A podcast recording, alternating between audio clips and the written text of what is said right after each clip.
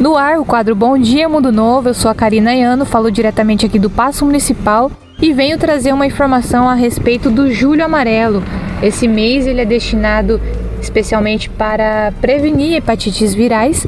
Lembrando que desde 2019 essa campanha vem sendo realizada né, nacional, uma campanha nacional, e aqui no Mundo Novo não é diferente. A Secretaria Municipal de Saúde vem realizando várias ações para prevenir essas doenças.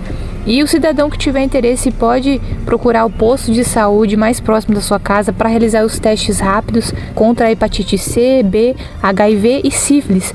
Então, esse exame é realizado no posto de saúde de forma gratuita e o tratamento também é gratuito e, obviamente, sigiloso. Então, é importante você que tem interesse fazer esses testes para realmente se prevenir dessas doenças.